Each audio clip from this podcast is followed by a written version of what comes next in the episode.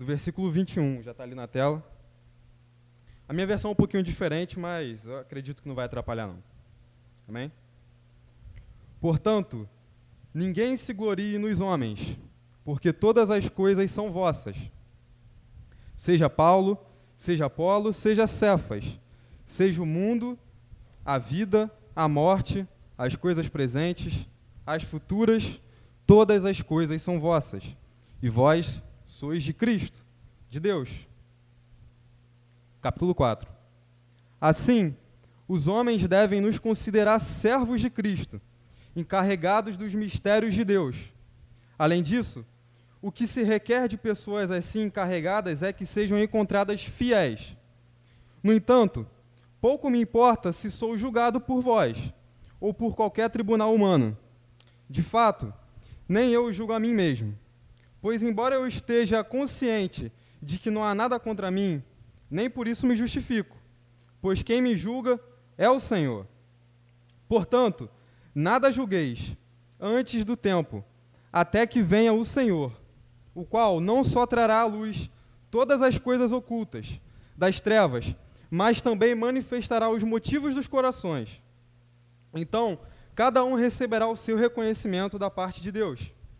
Irmãos, apliquei essas coisas a mim e a Apolo, por causa de vós, para que aprendais, por nosso intermédio, a não ir além do que está escrito, de modo que nenhum de vós se encha de orgulho em favor de um contra o outro. Pois, quem te faz diferente dos demais? E o que tens que não, temas, que não tenhas recebido? E, se o recebeste, por que te orgulhas, como se não tivesses recebido? Já estáis satisfeitos, já estáis ricos. Sem nós, já chegastes a reinar. Quisera eu reinasse de fato, para que também nós reinássemos convosco. Porque me parece que Deus colocou a nós, os apóstolos, como os últimos condenados à morte, pois nos tornamos um espetáculo para o mundo, tanto para os anjos como para os homens. Somos um absurdo por causa de Cristo, mas vós, sábios em Cristo, somos fracos, mas vós, fortes, sois estimados, mas nós desprezados. Vou partir para o versículo 16. Portanto, rogo-vos que sejais meus imitadores. Amém? A igreja pode se assentar. Hoje foi um dia típico, né? É um dia onde nós exercemos a nossa cidadania. E, curiosamente, tem um pouco a ver com aquilo que nós iremos tratar. E antes de eu começar a exposição do texto, uma breve exposição, não vou me alongar muito, precisa se ter em mente que eu vou tratar aqui sobre um assunto que Paulo está tratando, que é sobre a igreja dos Coríntios, que é sobre o ego humano. E nós vamos tratar sobre esse tema, o ego. O título da mensagem se denomina como autoesquecimento cristão. Nós trataremos sobre isso, nós trataremos sobre o ego, então pode ser que eu use algumas palavras sinônimas de ego, de egocentrismo, de autoestima. São, têm as suas diferenças, mas em geral elas significam a mesma coisa. Pois bem, antes de começar, eu queria que ficasse bem claro que todas essas circunstâncias de ego que nós trataremos aqui são inerentes aos seres humanos.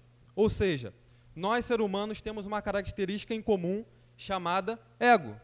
Nós temos ego.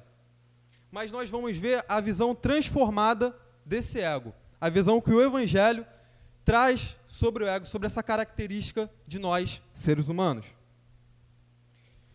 Em primeiro lugar, a gente precisa entender o que, que havia nessa igreja, qual o problema que havia. Havia uma divisão, uma divisão clara em que Paulo está tratando nessa carta. Na verdade, a, a igreja de Corintos ela foi fundada pelo apóstolo Paulo. Mas posteriormente, outros, outros apóstolos, como Pedro, que ele aqui é citado de Cefas, e também Apolo, que é provavelmente um dos escritores da carta aos Hebreus. Eles tiveram essa igreja teve influência desses apóstolos. Ou seja, é como se o meu pai tivesse fundado, o pastor Miguel tivesse fundado a igreja, e o presbítero Vanderlei viessem depois também discipulasse as pessoas. Ou seja, houveram várias pessoas discipuladas por cada um desses líderes, desses apóstolos. Só que aí acontece um problema. A igreja, ela começa a ter facções, porque essas pessoas começam a ter orgulho de serem discipuladas por essas pessoas.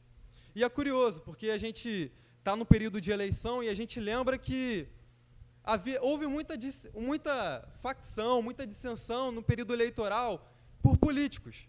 Então, é como se fosse basicamente isso. Olha, ele é o meu político ou o meu pastor, algo, alguma coisa dessa, dessa natureza. Então, eu sou mais digno de você e eu reivindico o poder.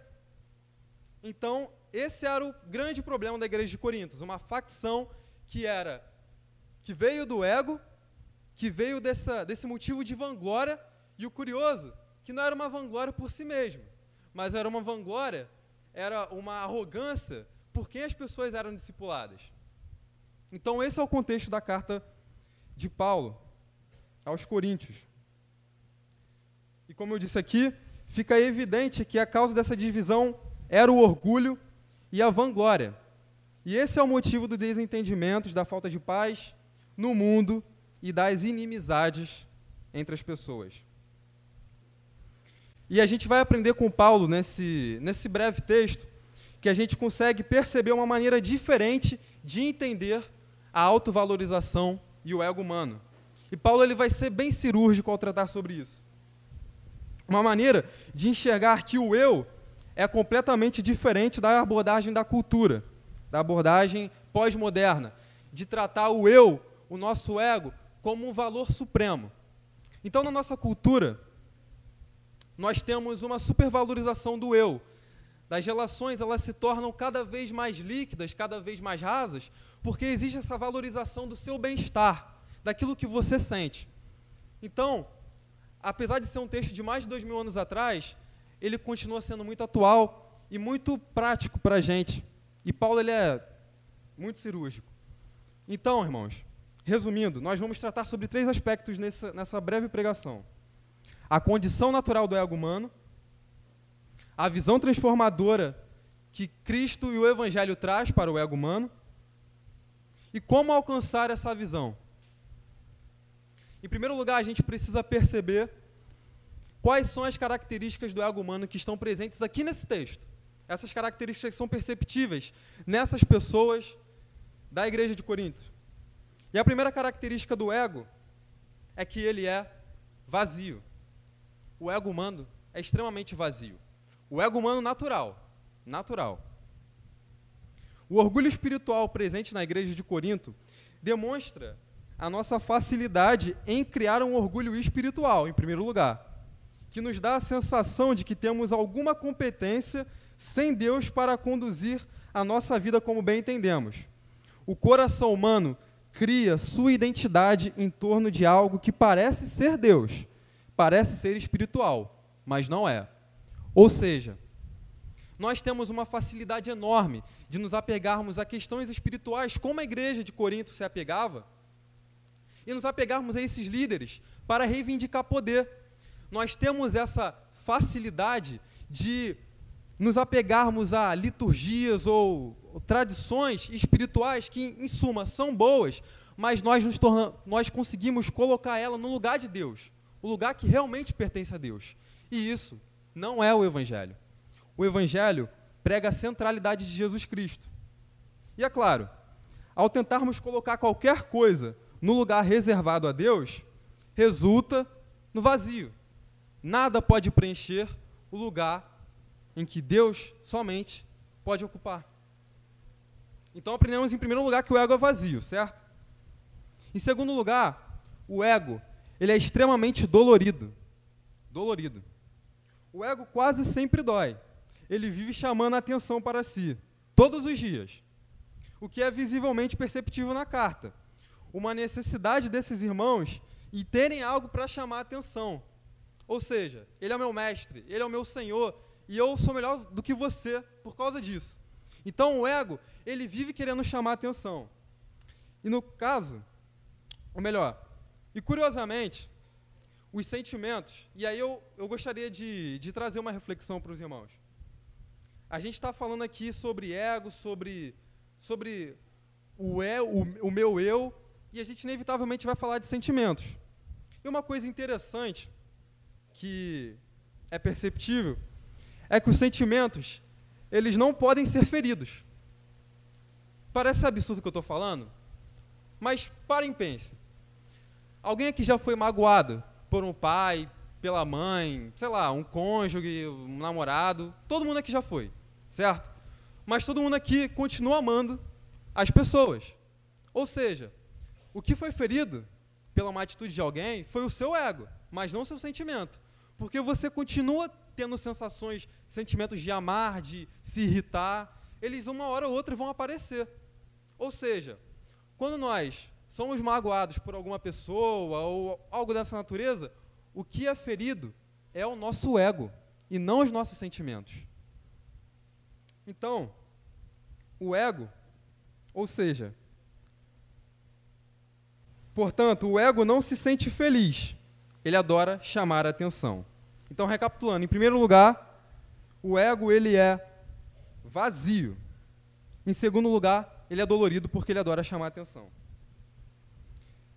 Em terceiro lugar, ou melhor, deixa eu dar um exemplo para ficar mais fácil de como a gente consegue chamar atenção, como o nosso ego gosta de chamar atenção. As redes sociais, por exemplo.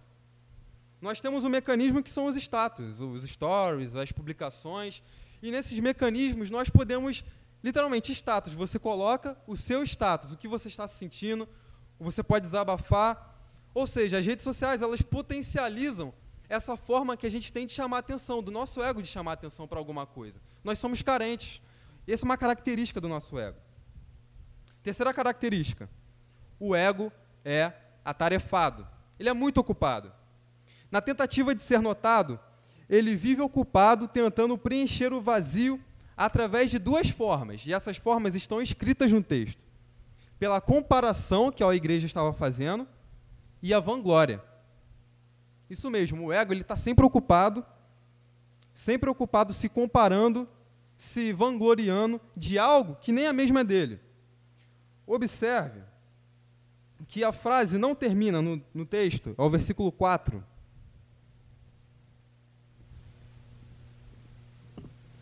Ou melhor, acho que é o versículo 4. Paulo ele fala exatamente assim. Observe que a frase dele não termina meramente como orgulho. Paulo não diz, nenhum de vós se encha de orgulho ponto final. Ele não diz isso. Ele diz, nenhum de vós se encha de orgulho em, fav em favor de um contra o outro. Ou seja, as pessoas não estavam sentindo, naquele momento, orgulho delas mesmas, mas estavam sentindo orgulho de outro, por outras pessoas. E é interessante, porque na tentativa de preencher o nosso vazio e lidar com desconforto, o ego vive se comparando, vive se comparando com, com pessoas. E olha que interessante que C.S. Lewis ele descreve em seu livro Cristianismo Puro e Simples.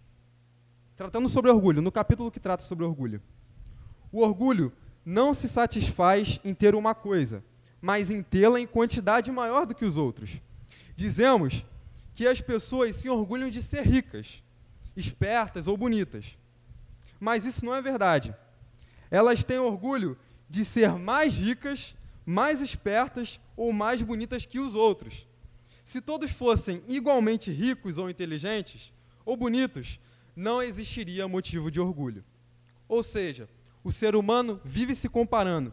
E o orgulho é o prazer de sentir mais que os outros. Porque se todo mundo fosse exatamente igual, se todo mundo fosse bonito, né, todo mundo fosse igualmente não teria do que se orgulhar. Então, o orgulho ele pode levar, por exemplo, o homem a se deitar com uma mulher, cair em adultério, por exemplo, meramente pelo fato de ser melhor que outra pessoa. Infelizmente, nós homens, a gente é craque em fazer isso. A gente vive se comparando o tempo todo com outros homens, com pessoas com mais status, com mais poder. E o evangelho também precisa transformar isso. A gente faz coisas não pelo mero prazer de fazer, mas simplesmente para impressionar. E é isso que acontecia na igreja de Coríntios. Eles, estavam, eles estavam atarefados em impressionar os outros, em impressionar as pessoas pelo, pelo motivo da comparação.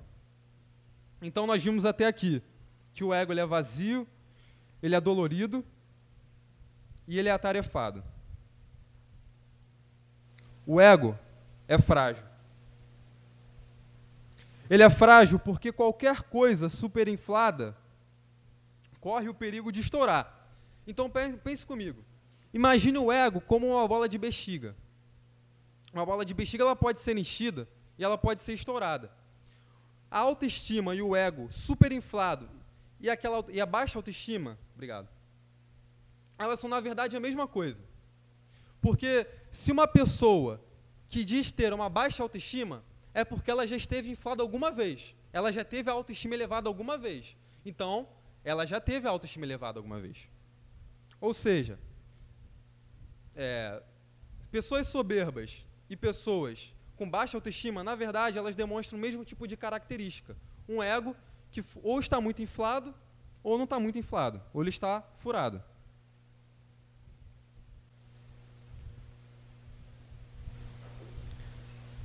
As pessoas de Corinto brigavam por causa de Paulo, de Pedro, sendo incapazes de simplesmente se deleitarem na amizade dos apóstolos. Simplesmente usavam o relacionamento para ter status e poder. Mas, irmãos, essa característica natural, até agora eu descrevi uma característica que acaba sendo natural em nós que somos humanos. E sim, ela é natural. Todos nós, cedo ou tarde, a gente demonstra esse tipo de característica. Mas olha o que Paulo, o mesmo, o mesmo apóstolo Paulo que está escrevendo essa carta, ele descreve em Romanos 7. Porque eu sei bem que em mim, 7, versículo 18 e 19. Na minha carne não habita bem algum, pois o querer está em mim, mas não realizá-lo. Pois não faço o bem que quero, mas o mal que não quero. Essa é a condição natural do ser humano. Por mais que ele tente pelas, e preste bem atenção, tente pelas suas próprias forças fazer o que é certo, pelas suas próprias forças, ele não vai conseguir mas o Espírito Santo capacita a gente, mas eu vou chegar lá. Então, deixe-me ser bem claro. Talvez essa, esse contexto de, da carta de 1 aos Coríntios esteja muito distante da gente, mas na verdade ela não está não. Talvez você, em suas condições naturais de autoridade e poder, você, no seu trabalho, por exemplo, você use suas condições de poder no trabalho para se sobrepor às outras pessoas. Você é injusto nas suas relações. Então, se você trabalha e tem uma, alguma condição de, de, de poder, de status, de ordem, talvez você seja uma das pessoas que é injusto nas suas relações, menospreza os que são inferiores a você. Talvez você, como marido, como pai, use de autoridade injusta com o seu filho, pelo motivo de ter autoridade, porque o seu ego não faz você simplesmente ser maleável. Talvez você, por alguma espécie de orgulho ou arrogância, trate mal a sua esposa e vice-versa. Talvez você, sendo esposa, trate mal o seu marido. Isso são características do ego. Talvez, no, como eu já disse, talvez você tenha anos e anos de conversão e se apoia nisso para menosprezar os mais jovens. Talvez a sua condição financeira seja muito boa, mas mesmo assim, por um ato de soberba, você não priorize o seu dízimo nas suas finanças e por arrogância.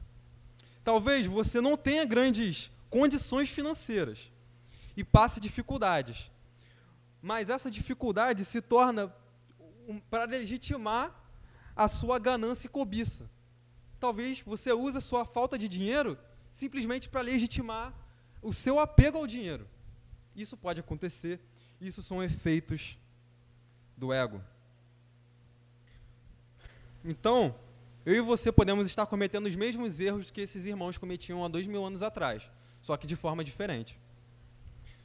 Então, em primeiro lugar, o que a gente prende com o apóstolo Paulo e qual a resposta que o Evangelho dá a essa condição natural do ser humano? Qual a resposta que o Evangelho traz? Ele transforma e faz a diferença em todo o nosso eu. Paulo não busca em Coríntios e nem em nenhum tribunal humano, e essa é a expressão que ele usa, ele não busca nos Coríntios e nenhum tribunal humano o veredito para que ele se sinta alguém. Não se importa com o que pensem dele. E agora eu quero que vocês prestem muita atenção. A identidade de Paulo não era nada do que as pessoas diziam. A identidade de Paulo não estava pautada na opinião das pessoas, nem na opinião das pessoas que puxavam o saco dele. A identidade dele não estava naquilo. É como se ele literalmente dissesse: Eu não me importo com o que vocês pensam, não me importo com a sua opinião. Mas aí tem um problema. Se a gente pensar apenas nisso, não se importar com opiniões dos outros, a gente vai cair na mesma falha que a nossa cultura pós-moderna tanto prega. Já ouviram aquela expressão, é, o que importa são os seus valores, as suas decisões, principalmente o que os movimentos progressistas pregam muito, uma valorização do eu, do seu bem-estar, do seu próprio bem-estar, dos seus próprios valores. Se a gente ler esse texto de qualquer jeito, a gente pode chegar a essa conclusão. Mas não é isso o que Paulo está querendo dizer.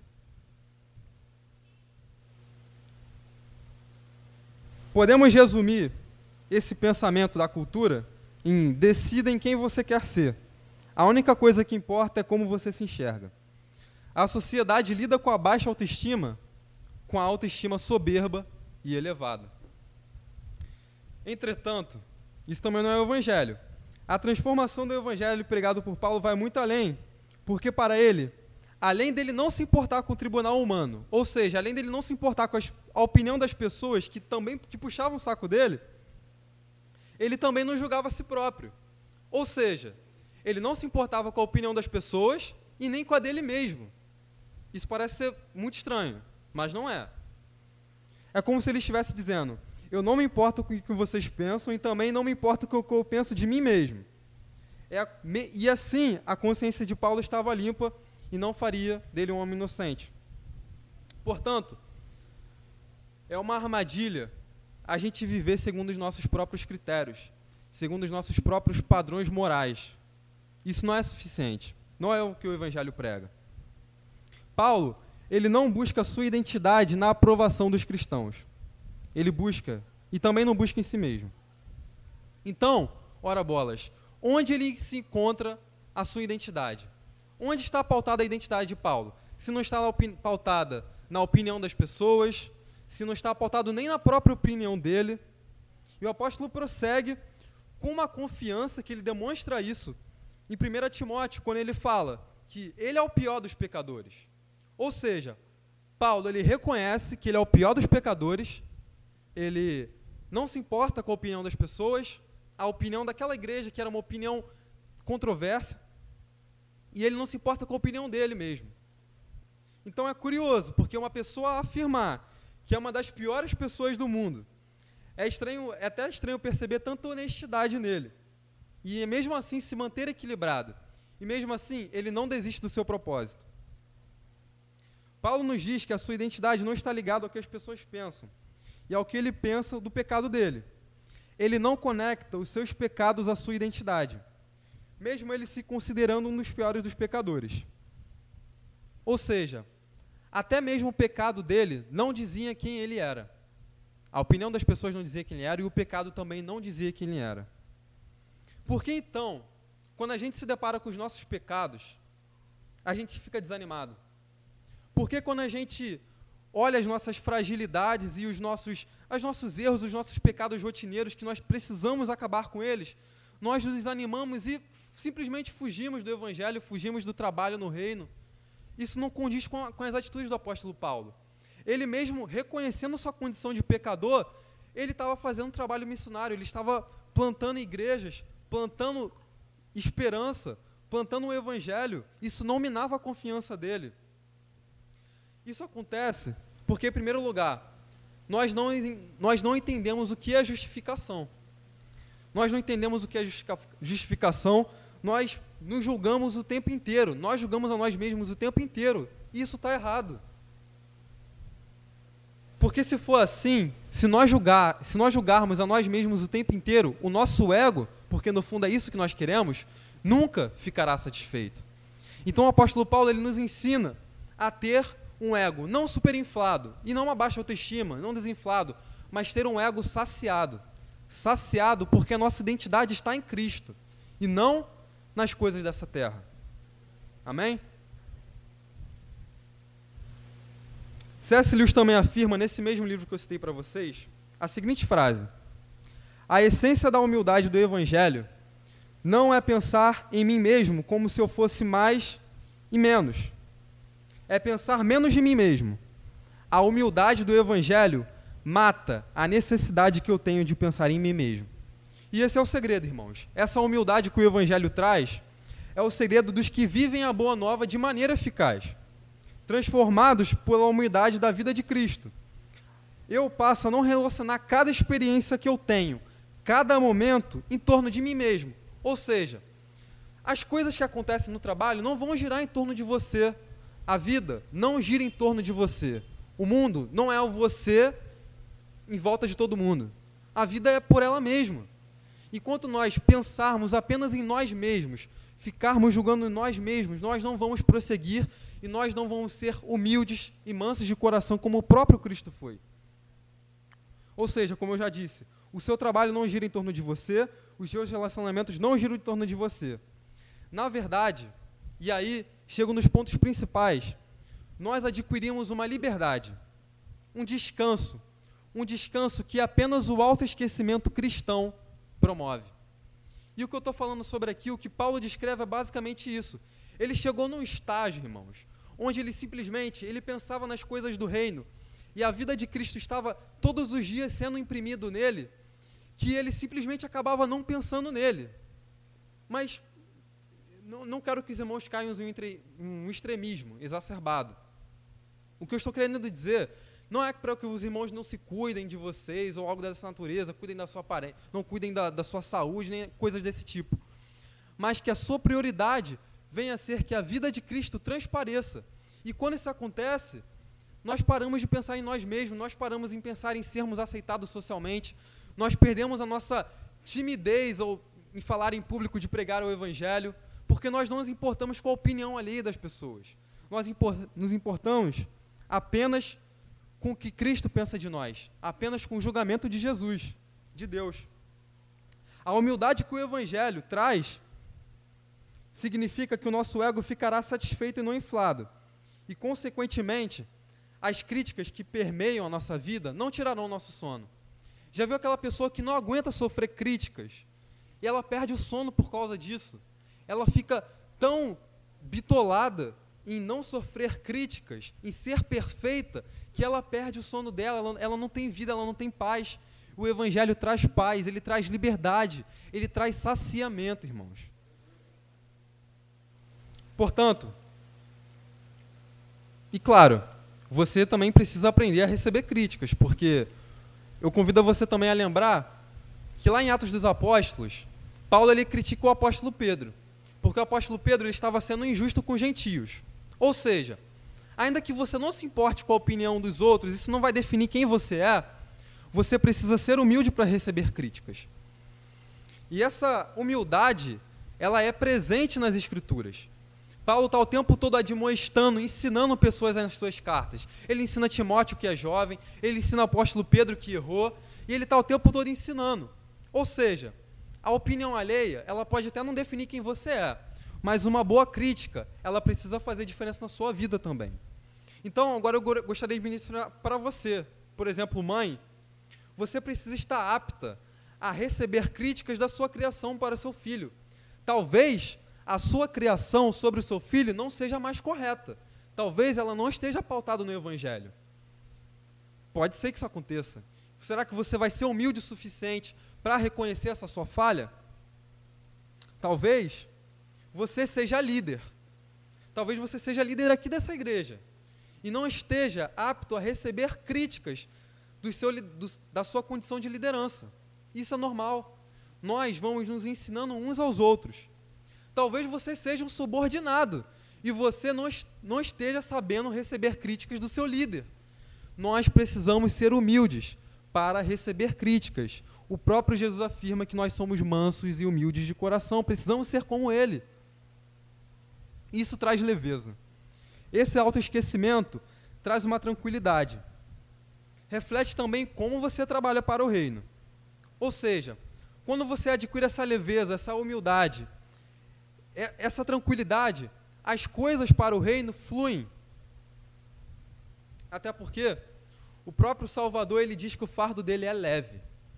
Então, irmãos, se você considera o trabalho no reino de Deus um fardo, o reino de Deus um fardo, existe um grande problema na sua concepção de evangelho.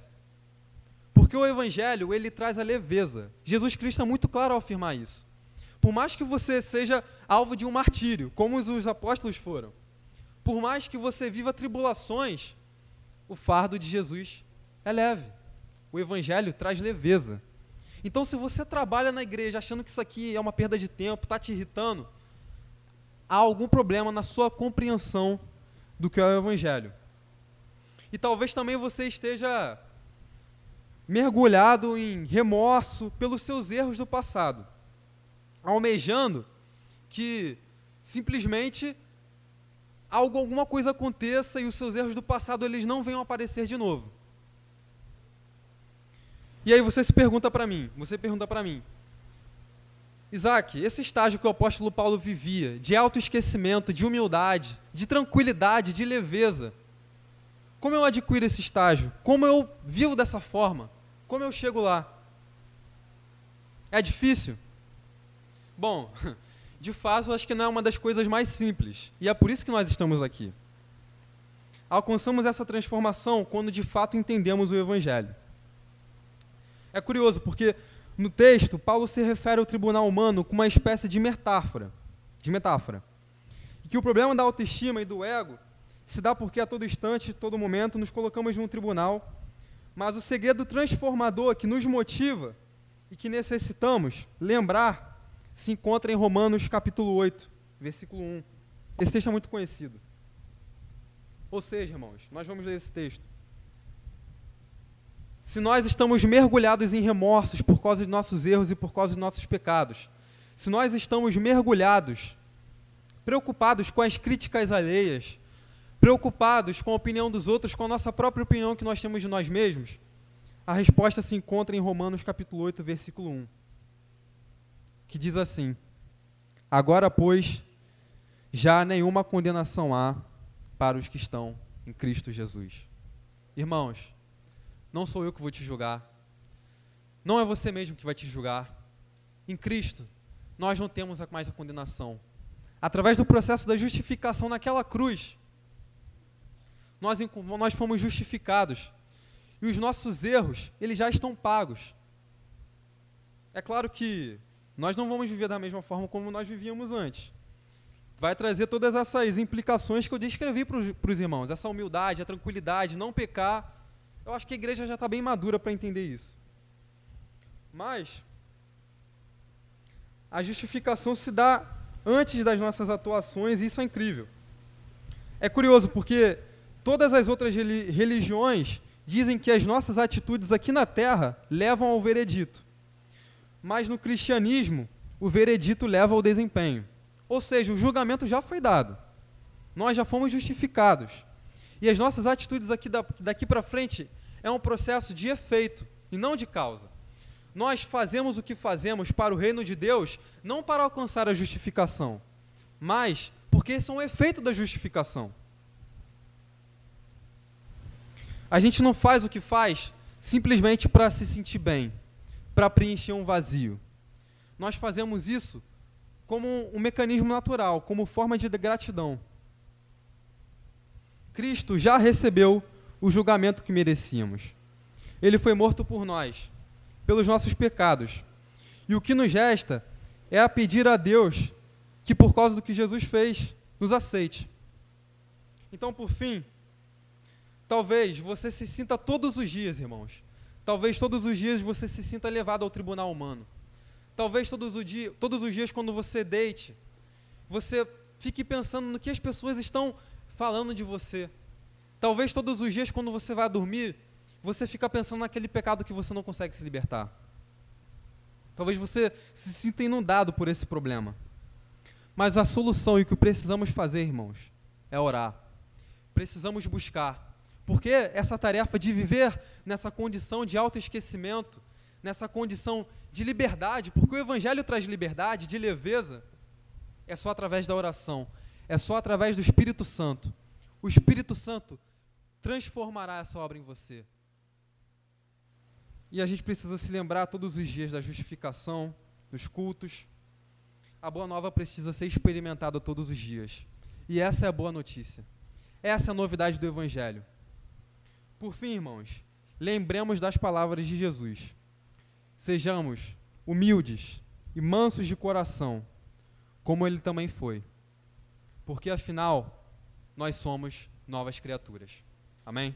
Agradeço a minha oportunidade em nome de Jesus.